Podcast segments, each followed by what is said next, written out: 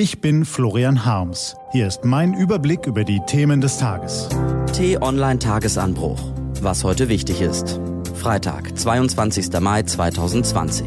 Noch nicht einmal ein Stück Seife. Gelesen von Nico van Kapelle.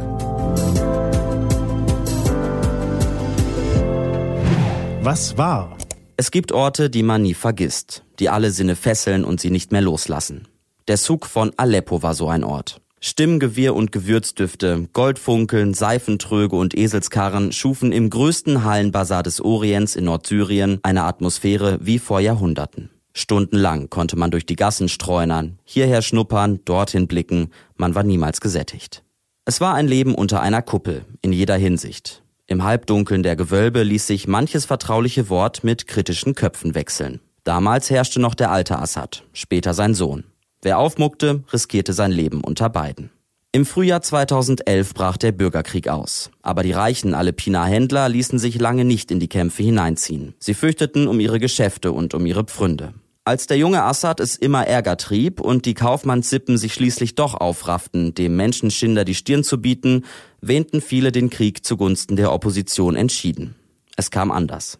Die meisten Beobachter, auch im Westen, unterschätzten die Skrupellosigkeit der Staatsmafia, die Kampfkraft ihrer iranischen Söldner und vor allem die Kaltblütigkeit des Kreml-Chefs und seiner Luftwaffe.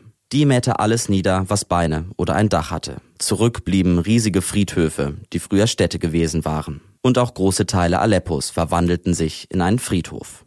Ende September 2012 brach während der Kämpfe ein Großbrand aus und binnen Stunden fraß der Feuersturm die jahrhundertealte Anmut der Geschäfte, Gewölbe und Gassen. Siebeneinhalb Jahre und zigtausend Tote später herrscht in Aleppo wieder die Assad-Mafia. In der Luft brummen russische Helikopter, in der Stadt wird nicht mehr geschossen. Aber es ist eine bleiernde Ruhe.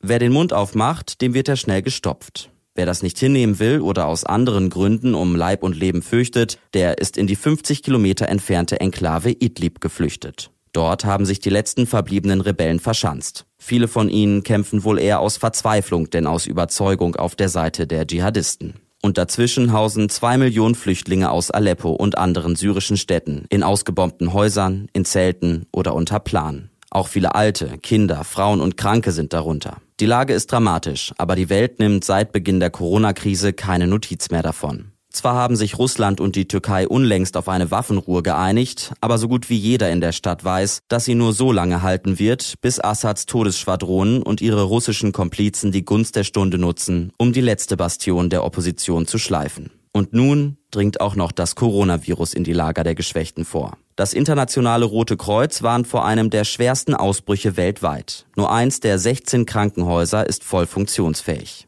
Es fehlt an Beatmungsgeräten, an Masken. Viele Menschen besitzen noch nicht einmal ein Stück Seife. Und das ausgerechnet in der Region, in der die Seife vor 1200 Jahren erfunden wurde.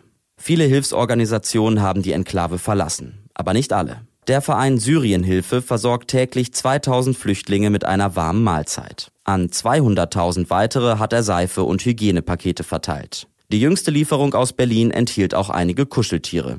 Hilfsprojekte wie dieses retten Menschenleben. Aber sie können nur weitermachen, wenn sie Spenden bekommen. Und das ist nicht schwer. Schauen Sie zum Beispiel auf syrienhilfe.org. Da gibt's ein Spendenformular. Wir dürfen Idlib nicht vergessen. Was steht an? Die T-Online-Redaktion blickt für Sie heute unter anderem auf diese Themen.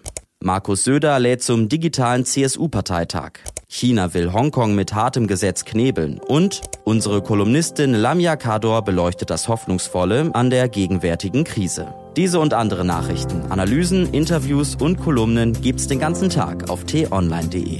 Das war der T-Online-Tagesanbruch vom 22. Mai 2020. Produziert vom Online-Radio- und Podcast-Anbieter Detektor FM. Den Podcast gibt's auch auf Spotify. Einfach nach Tagesanbruch suchen und folgen. Ich wünsche Ihnen einen erhellenden Tag. Ihr Florian Harms.